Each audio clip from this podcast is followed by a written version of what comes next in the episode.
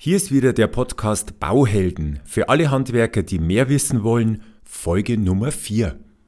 Heute ist der Start einer kleinen Serie und zwar möchte ich in den kommenden Folgen einen Musterbauvertrag mit Ihnen gemeinsam mal durcharbeiten. Und zwar geht es mir darum, um Basics zu vermitteln.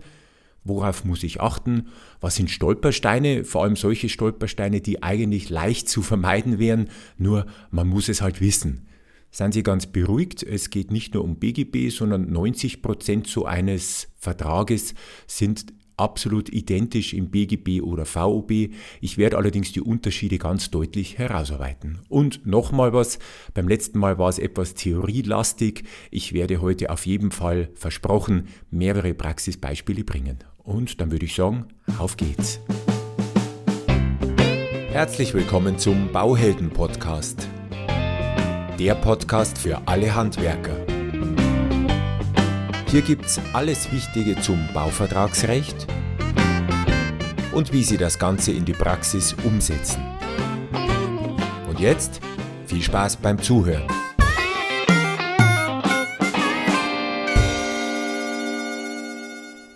Beim letzten Mal habe ich ja erklärt, dass jetzt im BGB neue Kapitel eingefügt wurden. Es kam also jetzt unter anderem der Bauvertrag eben jetzt speziell dazu. Bloß der ist ja erst Anfang 2018 eingeführt worden. Und wie wir jetzt hoffentlich schon wissen, ist ja dieses Problem mit der Privilegierung schon 2008 aufgetaucht. Das heißt, wir haben Jahre, ja, so ein bisschen wie soll ich sagen, Unsicherheit gehabt, also Rechtsunsicherheit beziehungsweise sehr dunkle Grauzone, wenn ich jetzt eben einen VB oder BGB-Vertrag benutzen wollte und nicht so genau wusste, wo genau bewege ich mich jetzt eigentlich. In dieser Zeit damals haben sich zwei Verbände zusammengesetzt. Und zwar war das zum einen der Zentralverband Deutsches Baugewerbe, der ZDB, das sind also die unseren, und auf der anderen Seite der Eigentümerverband Haus und Grund. Und zwar haben diese beiden Verbände aus verschiedenen Interessensgruppen natürlich äh, gesagt, ja, wir sehen diese Rechtsunsicherheit und wir versuchen jetzt einfach in einer gemeinsamen Aktion uns an einen grünen Tisch zu setzen, um eben die schlimmsten ja, Stolpersteine, die es hier so gibt, aus dem Weg zu räumen. Und die haben gemeinsam einen, einen BGB-Vertrag entworfen, der auch ein paar Elemente aus der VOB enthält, um eben einen vernünftigen Bauvertrag hier zu kreieren, mit dem draußen die Firmen und die Verbraucher gemeinsam vernünftig arbeiten können. Das ist meiner Meinung nach auch ganz gut gelungen. Die Download-Links dazu, die finden Sie bei mir auf der Homepage beziehungsweise eben bei den entsprechenden Institutionen und diese Verträge gibt es im Internet tatsächlich auch gratis herunterzuladen. Vorteil dabei, die Dinger werden alle Jahre oder alle paar Monate mal wieder abgedatet. Das heißt, wenn sich irgendwas in den Bestimmungen geändert hat, wird es da sofort mit eingebunden und Sie können eigentlich relativ sicher sein, hier immer auf dem neuesten Stand zu sein. Nachteil an der Geschichte, die Dinger sind zwar kostenlos, aber die sind als PDF hinterlegt und diese PDF können Sie nur am Bildschirm ausfüllen, also ganz schwer irgendwas zu ändern, rauszunehmen oder dazuzunehmen. Und deswegen wäre halt jetzt mein erster Praxistipp, ja, benutzen Sie gerne diese Verträge als, als gute Basis für Ihre eigenen Verträge, aber, großes Aber, ähm, nehmen Sie die Dinger aus meiner Sicht, jetzt zumindest meine ganz persönliche Sicht, nehmen Sie die nicht eins zu eins zu 100 Prozent her, sondern versuchen Sie halt Dinge, die Ihnen jetzt vielleicht nicht so wichtig sind, einfach wegzulassen. Ich werde auch im Zuge dieser Besprechung einmal auf ein paar Punkte eingehen, was ich persönlich jetzt zum Beispiel bei so einem Vertrag weglassen wollen würde. Auch keine Sorge deswegen.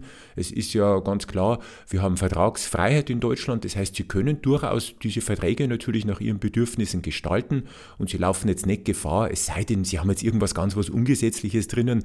Aber normalerweise bleiben diese Verträge natürlich genauso gültig, auch wenn Sie da jetzt irgendwas geändert haben. Diese Musterverträge sind ja nur als Vorschlag zu verstehen, den man halt jetzt für sich selber, für seine eigenen Bedürfnisse benutzen kann.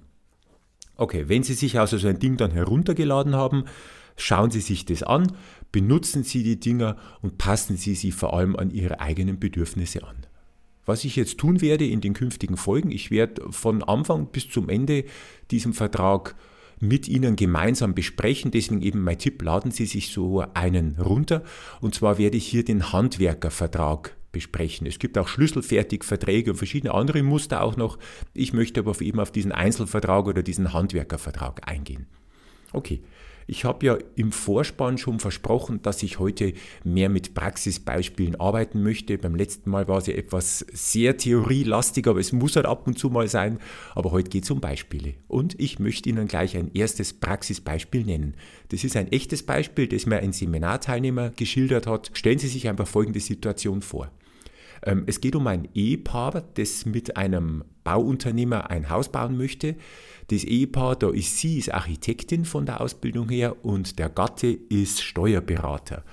Mm, sie hat den Eingabeplan und auch die Werkplanung für dieses Gebäude angefertigt und er ist der Grundstückseigentümer. Jetzt kommt der Vertrag zustande mit der Baufirma. Es geht um Rohbau mit Estricharbeiten und Putzarbeiten, also so in etwa der Leistungsumfang. Und die, die Vertragsgestaltung ist so, dass der Gatte nur auf dem Vertrag draufsteht als Auftraggeber, weil er eben sagt als Steuerberater, naja, er möchte ein Arbeitszimmer da drin einbauen und er möchte das Ding dann auch später halt steuerlich natürlich nutzen und, und absetzen können. Die Dame wurde aber als Bauleiterin benannt, weil sie versteht ja auch was von der Sache als Architektin, also hoffe ich jetzt zumindest. Und ähm, sie besucht halt dann einmal pro Woche die Baustelle und gibt eben dann Anweisungen und guckt halt, ob alles nach rechten Dingen zugeht. Ist auch so passiert.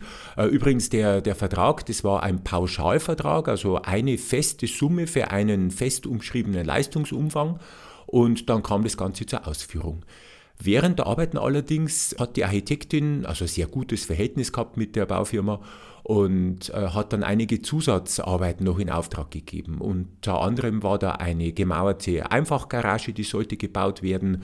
Es ging um ein paar Stuckarbeiten, es ging um Änderungen an Türen und Türstürzen, da sollten so Rundbögen eingebaut werden und so weiter und so weiter. Äh, summa summarum in etwa 25.000 Euro. Der Bauunternehmer ist ja auch kein Dummer nicht, hat gedacht, er macht hier ein schriftliches Nachtragsangebot, dass ja nichts schief geht. Und die Gattin als, als Bauleiterin hat das Ding dann auch unterschrieben und somit den Auftrag gegeben. Okay, es wurde ausgeführt, dann kam es zur Abnahme, alles mehr oder weniger mangelfrei und schließlich dann die Schlussrechnung. Die wurde auch anstandslos bezahlt, zumindest Pauschalsumme, also da gab es keine Abzüge, aber genau diese 25.000 Euro haben noch gefehlt. Jetzt dachte sich halt der Bauunternehmer, mein Gott, vielleicht dauert es halt noch ein bisschen länger, vielleicht mussten die nachfinanzieren oder die wollen halt das von der Hauptrechnung trennen. Kam natürlich nichts und dann war halt die Quintessenz aus dieser ganzen Geschichte, dass einfach die Architektin bei einem Telefongespräch dann wohl gesagt hat, also wenn jetzt die Baufirma noch Geld möchte, dann empfiehlt sie eine anwaltliche Unterstützung, weil es gibt nichts mehr. Fertig. Und das war's. Ja, dann ging das Ganze zum Anwalt und hin und her und besprochen. Und jetzt überlegen Sie ganz kurz, wie würden Sie diesen Fall lösen? Die Lösung war relativ einfach und zwar folgendes.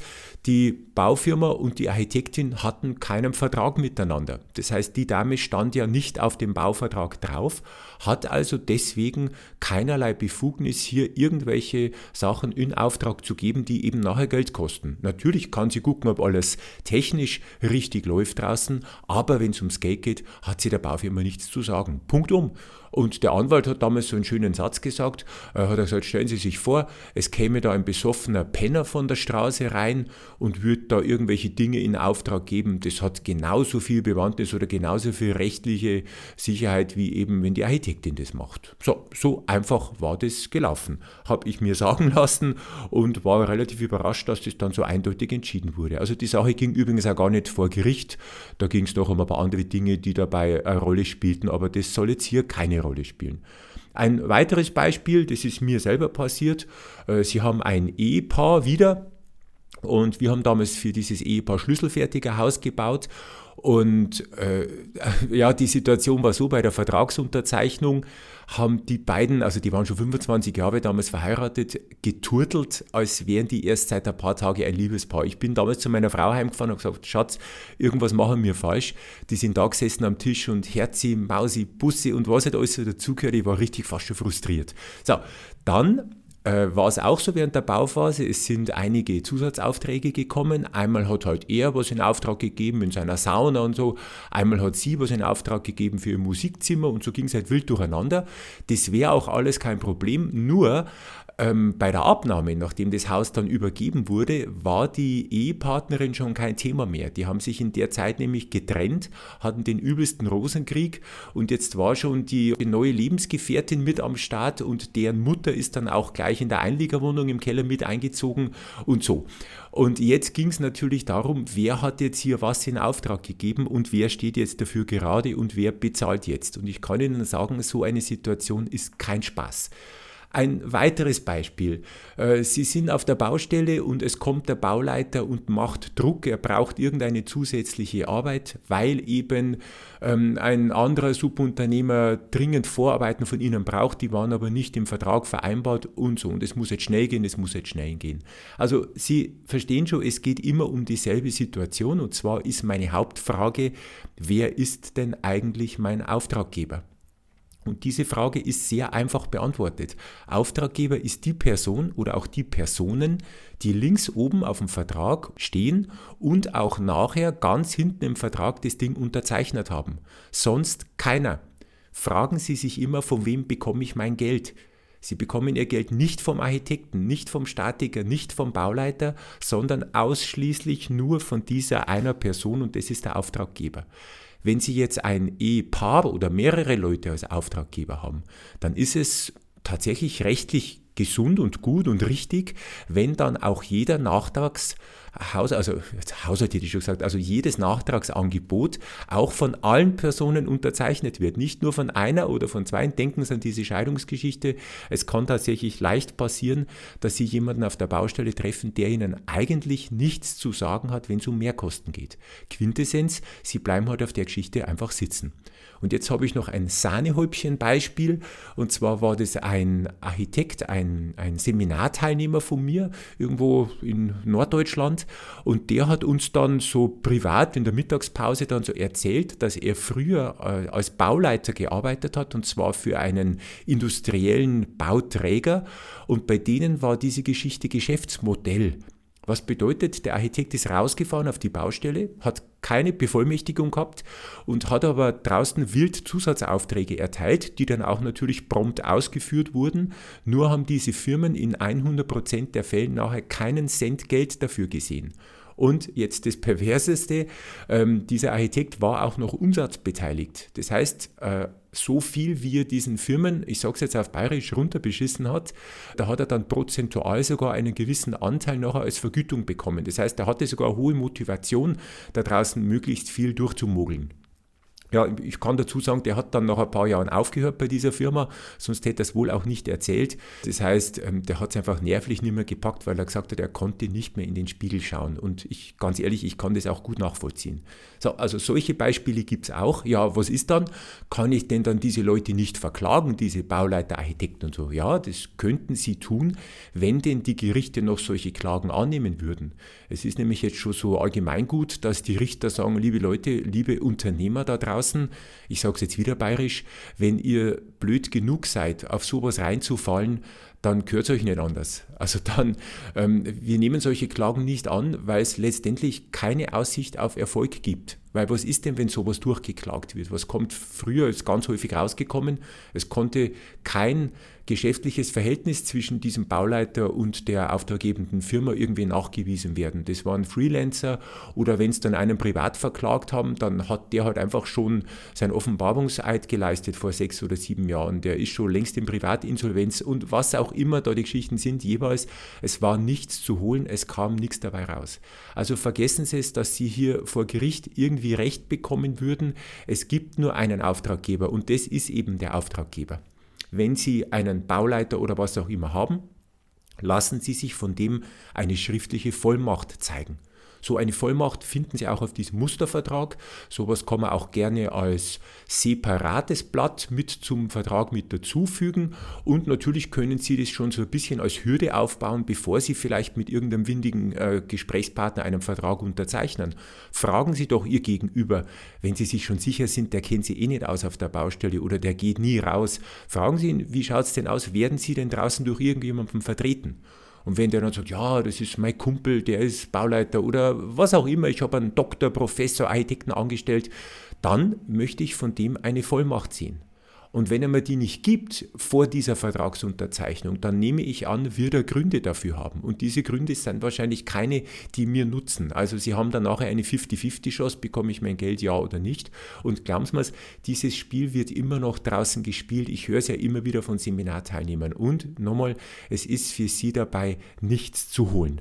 Also, was lerne ich daraus? Bevor Sie irgendwelche Aufträge annehmen, von Leuten, die nicht der Auftraggeber vom Vertrag sind, lassen Sie sich eine Vollmacht zeigen, die auch zu Ihren Akten natürlich dazugehört. Wenn er sowas nicht hat, müssen Sie sich zwingend im Nachgang nochmal die Bestätigung Ihres Auftraggebers holen. Sonst wird es nicht funktionieren und Sie laufen wirklich Gefahr, Ihr Geld nicht zu bekommen. Ja, ich denke, jetzt habe ich tatsächlich genug gepredigt, allerdings hoffentlich mit eindringlichen Beispielen. Und ich wünsche Ihnen natürlich von Herzen, dass Ihnen sowas erstens sowieso nicht passiert, weil Sie gar nicht solche Vertragspartner haben. Aber wenn es Ihnen dann passiert, dass Sie auf jeden Fall vorgesorgt haben und hier vernünftige Dokumente vorhalten, damit Sie nachher ganz sicher zu Ihrem Geld kommen. Dann wünsche ich Ihnen natürlich viel Erfolg, viel Spaß mit der Umsetzung dieser Tipps und denken Sie immer daran, Echte Bauhelden wissen einfach mehr. Vielen Dank fürs Zuhören. Noch mehr Infos finden Sie unter www.tom-cat.de.